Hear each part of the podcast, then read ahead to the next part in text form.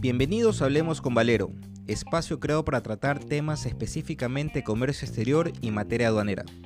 Abordaremos aspectos importantes que nos llevarán a incursionar en asuntos de negocios internacionales con un enfoque aplicado al desarrollo productivo. Mantente actualizada en todo lo que respecta a comercio exterior y aduanas con los mejores profesionales del ámbito. Soy Ricardo Valero y espero que disfrutes de este capítulo.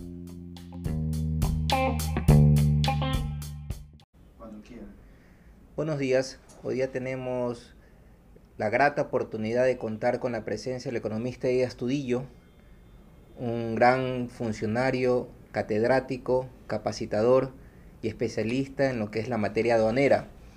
Y en este día trataremos de abordar un tema muy general, pero creo que es muy importante para todos los que están involucrados en, esta, en este sector, conocer cuál es el rol de las aduanas. El rol de las aduanas en Ecuador y en el mundo entero deben tener una misma finalidad, tener una misma perspectiva y lo que queremos abordar en esta mañana es tratar de entender cuáles serían esas finalidades que el usuario y los demás actores de la cadena logística deben tener presente para cumplir con esa finalidad que buscamos todos los que estamos en una operación eh, de una cadena logística, ¿no? Tratar de buscar su, su eficiencia y buscar también que se logre la optimización de los recursos, que es lo que siempre buscamos, ¿no? Eddie, muy buenos días, así que bueno, abro un poco la conversación para poder entender un poco más cuál es el rol de las aduanas. Gracias Ricardo por la gentil invitación, muy buenos días. Eh, sí, es un tema muy interesante el tema de las aduanas. Eh, Sabes tú que las aduanas tienen un, rol histórico, las aduanas no es una cuestión que ahora se ha creado se ha inventado. Tú puedes encontrar sobre temas aduanas incluso en la Biblia, eh, desde la época de Salomón, por ejemplo, donde fortaleció el, tema aduanero. Y sí, sí que es un válido el planteamiento de cuál es el rol de una aduana. Es válido porque en términos generales, y, y ya hemos conversado contigo, con otras personas, hay tres, aspectos que se le pueden identificar y se le endosan a la aduana, cualquiera que sea en cualquier parte del mundo, por si acaso no estamos hablando de la aduana aquí, del Ecuador en particular. Primer aspecto de que se le ha visto a la aduana es que es un organismo recaudador. lo asocian tal como hace la función de rentas internas, que está predestinada a las aduanas a darte un ingreso, un, heraldo fiscal, un ingreso fiscal y cumplir un monto. Y hasta te ponen metas. Te dicen, mire, este año la aduana tiene que recaudar 3 mil millones entonces eh, la, aduana la, la, ponen en sintonía como organismo de recaudación. La recaudación no puede ser el fin de una aduana. No puede ser el fin de una aduana. Uno de los tantos. o sea, sí, sí. digo que no puede ser. La recaudación es una consecuencia y hay que diferenciar entre fin y consecuencia. Entonces, la recaudación es una consecuencia.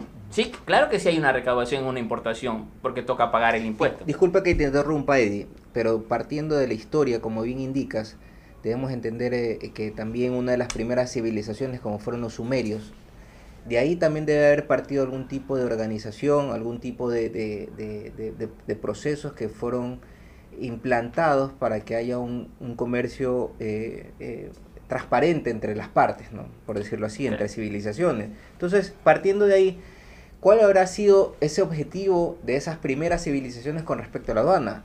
Creo que no haber sido el de recaudar impuestos, sino más bien el de poder facilitar que las, mercancías, los excedentes, los bienes, los alimentos de las civilizaciones puedan ser transportados de un lugar a otro.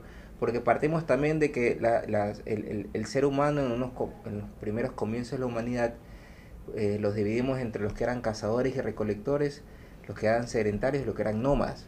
En una primera etapa eran sedentarios, no tenían ninguna estabilización, pero cuando ya fue eh, implantándose las civilizaciones, los pueblos, la agricultura, vemos que obviamente ya tendrían que de alguna u otra manera eh, implantarse otro tipo de procedimientos para poder intercambiar los víveres, por decirlo así. Claro, en primera instancia, eh, y aquí ya apuntalaste un, un tema que, casi voy al final ahorita con esta parte de acá.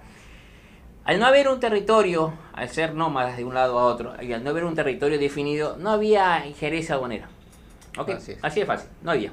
De hecho, la economía era tan mínima, tan rústica, que el concepto económico todavía no se desarrolla como lo conocemos hoy.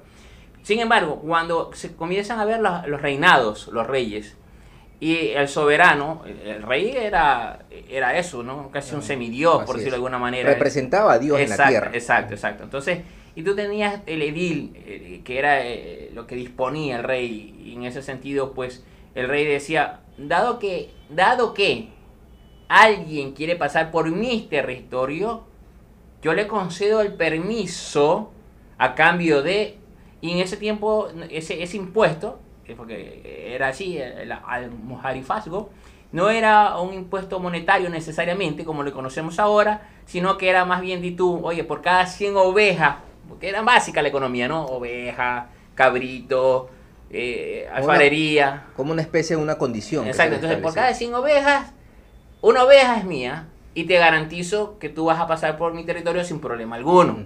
Entonces ahí va el concepto. Entonces el soldado, el soldado que estaba en la frontera, en el paso de frontera, como decimos, era el aduanero, el equivalente aduanero como lo vemos hoy. Y ese era el, el, encargado de contar las ovejas, ¿no? Hoy habían 200 ovejas, de acuerdo al edil, de acuerdo al mandato del rey, eh, una oveja toca al rey. Eso te debe dar una idea de una dimensión de cómo los reyes tenían que administrar ese, ese tipo de... territorios, exacto, vastos territorios en ese entonces. Exacto, exacto. Entonces, ya tú tienes un concepto aduanero básico, sustancial de primer momento. ¿Qué hacía el, soldado? El soldado hacía el ejercicio de la plena soberanía. Ahí tienes tú el, el tema de fondo. Entonces, a ver, vamos. Antes los soldados eran los que estaban en la frontera en el sentido, en todos los sentidos, en paz y en guerra. En tiempos modernos los soldados están en las fronteras, pero solo intervienen en caso de guerra para hacer respetar la soberanía. Este es territorio ecuatoriano, nadie puede entrar. Pero en tiempos de paz, respecto al comercio, no intervienen los soldados, intervienen los funcionarios públicos, los habaneros. Y los funcionarios públicos, su rol ya no es como el, el ejemplo que te da de cada 100 ovejas, una ovejita del, del, rey. No, no, no. Acá es, oye, en Ecuador, de acuerdo a su soberanía, eh, manifestada en leyes, un vehículo usado, por ejemplo, un vehículo usado es prohibido importación. Entonces, la soberanía, eh, esa imposición legal que ya quedó manifiesta, se, se, se, ejecuta, porque la soberanía no se ejecuta de la nada, se ejecuta a través de este organismo estatal. Y dice, muy bien, señor, usted entra en un carro usado, salvo las excepciones que establece la ley, que esa es la, la, la parte del aduanero, dice, pues no tendría por qué entrarlo, no puede entrarlo. Llore quien llore, quien se ponga de cabeza. Ese es, o ese debería ser, el rol bien claro de la aduana. Y lo sigue siendo el día a día de cualquier aduana. Tú ves Estados Unidos, el rol de la aduana de Estados Unidos es muy bien. Control de armas, control de ilegales, control de, eh, antinarcóticos. Es decir, al final, estás viendo ya, y prácticamente me fui a la conclusión, estás viendo ya que el rol de la aduana es un, rol de soberanía o control. Claro, ¿hasta qué punto algo que tú topaste hace un momento atrás una palabra muy interesante que podemos desglosarla y, podemos también tomarnos todo este tiempo para, para entenderla, lo que es soberanía. Normalmente la soberanía, como bien lo, mencioné anteriormente, viene de, la, soberanía de Dios, viene de un orden divino, que en, su, en la historia eh, también era representado por los reyes, por la aristocracia en el trayecto de toda la historia de la humanidad, esa soberanía se fue trasluciendo ya a otros tipos de sujetos, como era el pueblo, ya para que no quede, eh, por decirlo así, impregnado o concentrado en, una sola persona, en, una sola familia, en una sola aristocracia, finalmente se, se trasladó al pueblo. Pero ahí cuando entramos a que la soberanía, a su definición, también tenemos que entender hasta qué punto la aduana eh, es su rol, porque finalmente defiende a un sector en específico, como es una producción nacional, o también qué es lo que prevalece en su finalidad, en su rol. Tratar de buscar un equilibrio del comercio internacional o darle esa potestad a que la, defensa de lo nacional sea lo que deba prevalecer. ¿Cómo tú lo ves, Eddie? Ahí tienes dos aspectos muy importantes que ver. Eh, la, la aduana como organismo es un organismo de acción es la acción. Eh, la aduana no, eh, como institución me estoy refiriendo, eh, no va a, establecer, definir, limitar una política comercial. que por lo menos eh, eh, en términos generales a nivel mundial. No está dentro de su, de su competencia. Exacto, no está dentro de su competencia. E, esa competencia ya la determinan los organismos respectivos. En Ecuador, pues el, Ministerio de la Producción, el COMEX, más, más, más puntual el COMEX, y la aduana ejecuta. Y ahí sí que tienes una cuestión mm, eh, un poco compleja o bastante compleja, porque al final, por, por ejemplo, Díaz Tudillo en lo personal, considero de que sería mucho mejor que permitieran eh, eh, entrar carros nuevos de otros años, hasta 5 años. Como tú lo sabes, nuestras leyes no permiten carros nuevos incluso si no es del año. Si no es del año, tiene que ser del año. Ni siquiera permiten del año anterior que alguna vez se permitió por allá por el año 2000. ¿Y cuál crees que es la, el objetivo de Entonces, eh, evidentemente a favorecer un sector productivo o una industria de ensamblaje, es obvio, es obvio, ok. En todo caso, lo que quiero decir es que sí se puede evaluar como política, pero ya este, y este está hablando el, el, estudio eh, economista o, consumidor final, como quieras, pero no, no, no, no la parte aduanera, ¿no? Entonces, la, la parte aduanera está limitada a aplicar la norma, más allá de lo que pueda pensar. Ahora, vamos entrando a un tercer aspecto, porque son tres aristas las que compone el, querer encasillar a las aduanas. ¿no? El primero que te indicaba que se la ven a las aduanas como un organismo de recaudación. La recaudación no puede ser el eje central de un organismo como la aduana, no es. La recaudación en la aduana es una consecuencia, no un fin. Claro que hay una recaudación. Es un medio. Exacto, claro que hay una recaudación.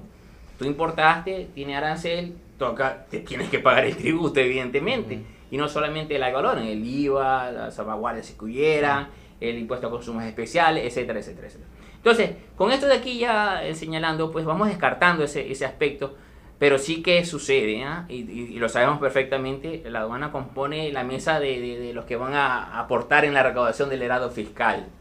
Sí, claro que sucede aquello. Y lo, lo, lo, otro es que te señalaba que la aduana es un organismo de soberanía y por lo tanto de control. Ahora bien, aquí debemos hacer bien claro, bien, bien, bien claro. El control no debe ser un accionar absurdo.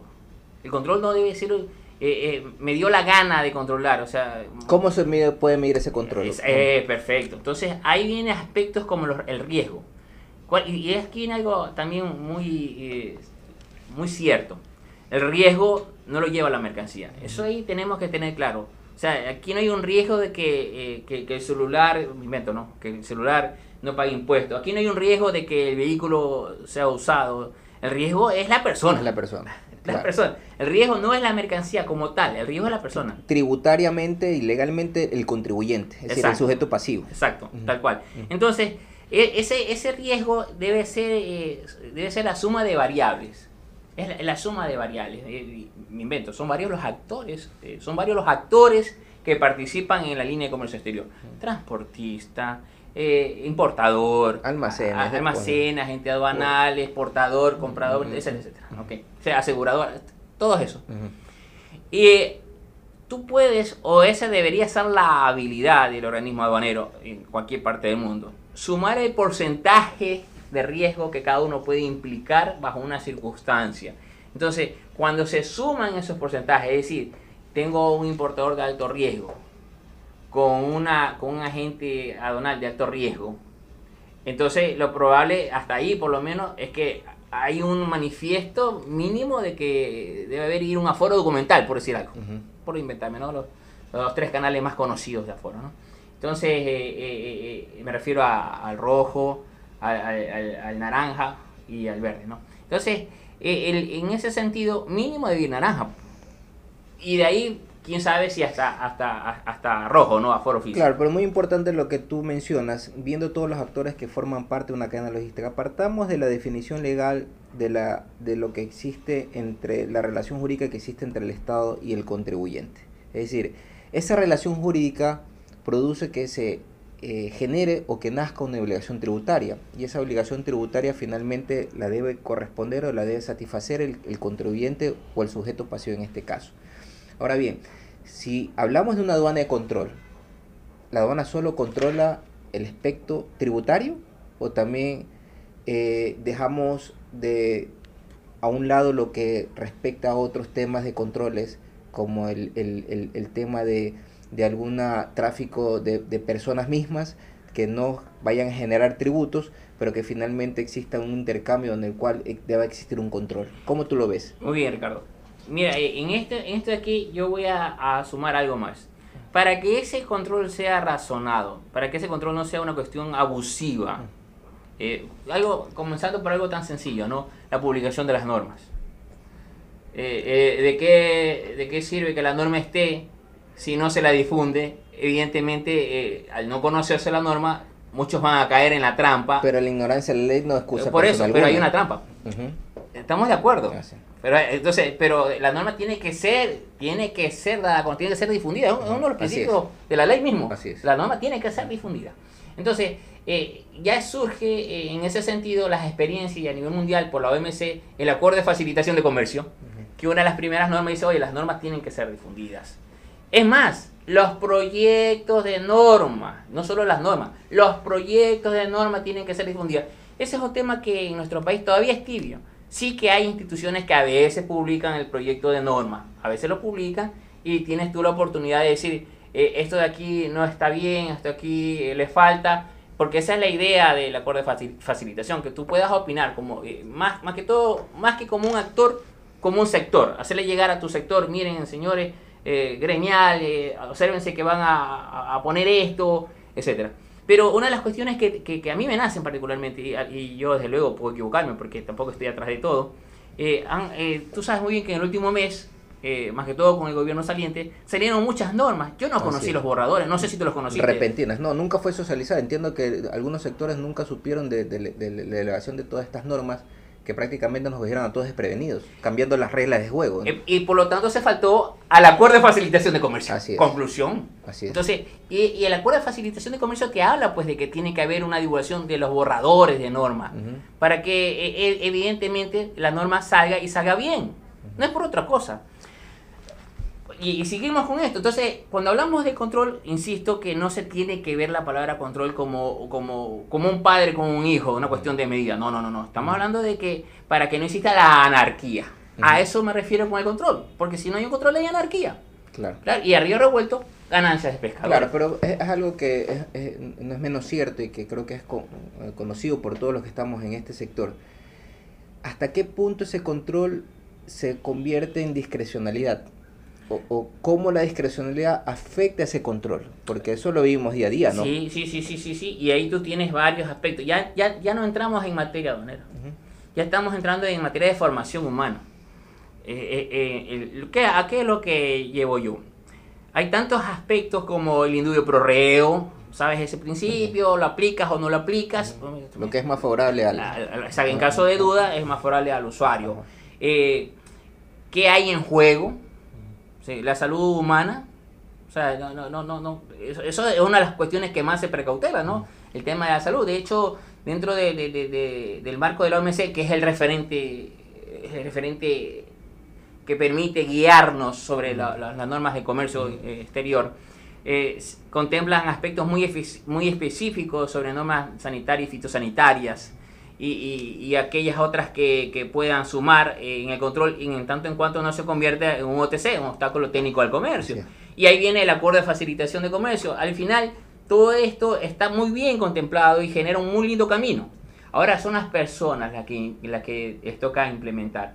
¿De qué sirve? Y esto sí es muy importante porque ya entramos a una cuestión cultural. ¿De qué sirve que tengas tú directores correctos, honestos, si el personal operativo no lo es? ¿O de qué sirve que tengas personal operativo correcto, honesto, si el personal directivo no lo es? O sea, ya estamos hablando en otro marco. o que tengas una norma muy transparente, que tengas una norma que agilite todos los procesos y efectivamente todas las personas que están involucradas no, no actúan eh, correctamente, ¿no? Eh, y eso ya no es en sí la norma, eso ya no es en sí el tema aduanero, eso, porque eso va a suceder en la aduana como puede suceder en cualquier otra institución, en renta interna, en finanzas, en cualquier otra institución. Entonces, al final estamos viendo una cuestión cultural. es. mi punto de vista. Sí, por supuesto, por supuesto. Y creo que eso no es una afectación que solo le vimos, como bien indicas, en aduana. Creo que es a, nivel de país, a nivel de región, de que los latinoamericanos tenemos tendencia pues a, ver las cosas no sobre los principios eh, morales, éticos que deben regir nuestras vidas. Lamentablemente también ya estos otros temas mucho más amplios en que las sociedades nos estamos moviendo en temas de de, de un, arena movediza o, tiempos líquidos como Sigmund Bauman en sus libros establece que, que, finalmente ya la sociedad se presenta no como una estructura, sino como redes. y que lo relativo pues es lo que prevalece. Yo, yo, te, yo con esto quiero traerte a colación un libro que sobre esto habla, ¿no? Eh, no sé si has tenido la oportunidad de leer a, Sábato, Ernesto Sábato, hay un libro de él que se llama La Resistencia. Este libro, si la memoria no me falla, es de los 80. Ernesto Sábato, él escribe, él, él escribe cuál es el problema de la sociedad y él ya ve la, la sociedad en decadencia. Él la ve en decadencia. ¿Por qué? Y él ya explica por qué. Y yo te traigo un ejemplo. El entrevistar, entrevistar en televisión a un político corrupto, darle cabida al político corrupto, ya le genera popularidad y acogida para alguien. Entonces, la sociedad está siendo la misma encargada a través de estos medios, a través de esta forma, de socavar la honestidad. Entonces, la vas mermando porque vas viendo diciendo, oye, mira, aquel ha quedado, aquel fulano que han entrevistado, ha quedado inocente. Entonces, qué bacán. Y peor aún, si tú tienes gente que yo he escuchado, he escuchado que celebra lo malo. Que, que, que, le dicen, y eso es, terrible, es terrible, Ricardo, decirle a un niño, mira, tú tienes que ser como él, sabido. Tienes que ser como él, ¿ah? Sabido. Y eso es terrible. Porque hemos creído, hemos creído, o se ha creído, se ha creado también que la cultura de la sabiduría está bien, cuando no lo está, cuando no lo es. Y por eso tienes una sociedad en decadencia. Y extrapolando a, nuestro tema que nos concierne, que es el tema aduana, eso es lo que sucede en cada cambio de administración. Finalmente no existen unas bases con pilares fundamentales en principios y que, que rijan nuestro actuar y prácticamente lo que nosotros evidenciamos culturalmente dentro de las administraciones aduaneras, pues finalmente no se apegan a lo que correctamente debería ser. Yo creo que es un tema que pues, habrá que andar en otros momentos, podremos eh, explayarnos, pero sí también quisiera dejar también a la audiencia que en los próximos eh, eh, temas que, o conversatorios que tengamos, quisiéramos ahondar un poco más en lo que, la, qué es lo que estamos viendo actualmente. Eh, Cunio Micurillo, el secretario de la OMA, en el 2015 estableció que las aduanas deberían convertirse en aduanas digitales. Es decir, ya todo lo que se hacía en papeles, documentos físicos a través de una ventanilla, va a ser traspolado a lo que es eh, la tecnología, la automatización de procesos. Entonces, eh, nosotros tenemos que enfrentar de ahora de aquí en adelante ya una aduana diferente, una aduana que ha cambiado ya todo un rumbo en, en cuestión de procesos, de agilidad entonces te pregunto, Eddie, ¿tú crees que estamos entrando en una etapa nueva, una etapa nueva de las aduanas? ¿Será conveniente que sean digitales? ¿O será conveniente que todavía mantengamos un contacto presencial, ya que hay temas tan profundos, tan de fondo, que no necesariamente a través de lo digital se pueda resolver? Temas tan técnicos de discutir sobre una valoración, sobre una clasificación arancelaria, sobre alguna norma que eh, el, proceso automatizado no lo permitirá, pero sí presencialmente. ¿Cuál sería tu punto de vista? Que creo que eso sería bueno también ahondarlo en otra, en otra oportunidad, pero conocer qué es lo que tú piensas. Los procesos automatizados son en sí eh, una cuestión que va a llegar. Y eso de ahí yo no lo veo mayor eh, impedimento. Ahora, ¿cómo lo aprovechamos? Si me permites, te doy dos ejemplos.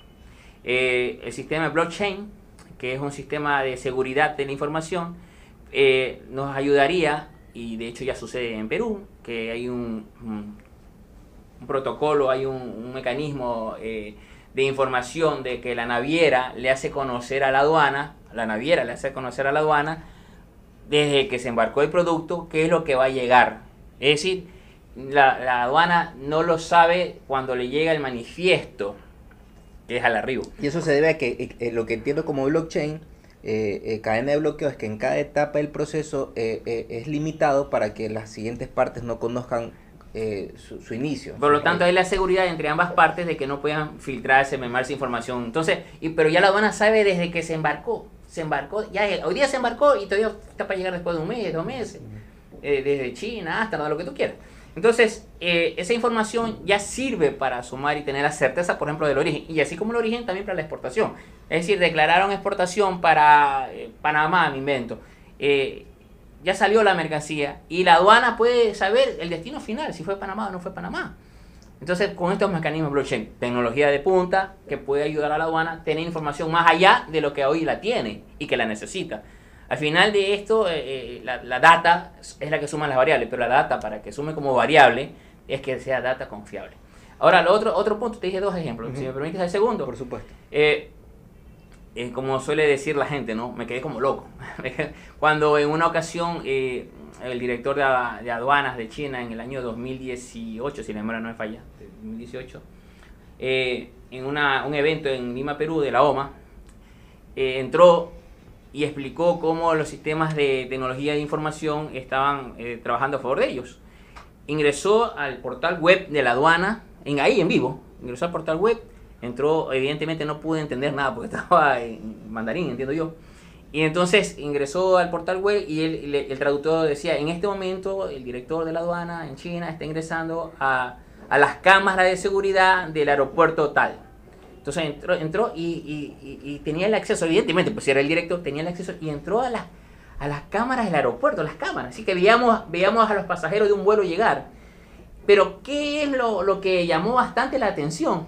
Es que cada pasajero tenía un paréntesis en el rostro. Reconocimiento facial. Y cuando de repente, porque sucede que en cada aeropuerto alguien puede ser un factor de riesgo y ya tenían registrado el alguien y efectivo en vivo, un corchete se puso en rojo y se agrandó.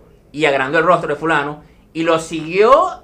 Si el fulano iba al baño, lo siguió al baño, lo seguía, lo seguía, lo seguía, lo seguía y en rojo y en rojo, entonces la aduanero ya sabía, porque eso que veía el director y que nos mostró en ese evento, también lo veía el aduanero de ahí, del aeropuerto. Que es algo ya normal también. Esa, el reconocimiento facial. Sí. Entonces, eso es lo que creo que vamos a experimentar ya todos los países, ya creo que también son otros temas que vamos a abordar.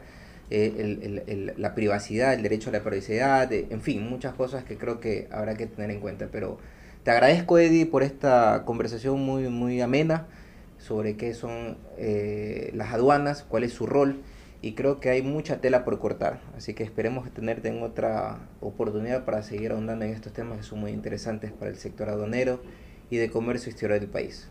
Muchas, gracias por la invitación, Ricardo. Dios te bendiga.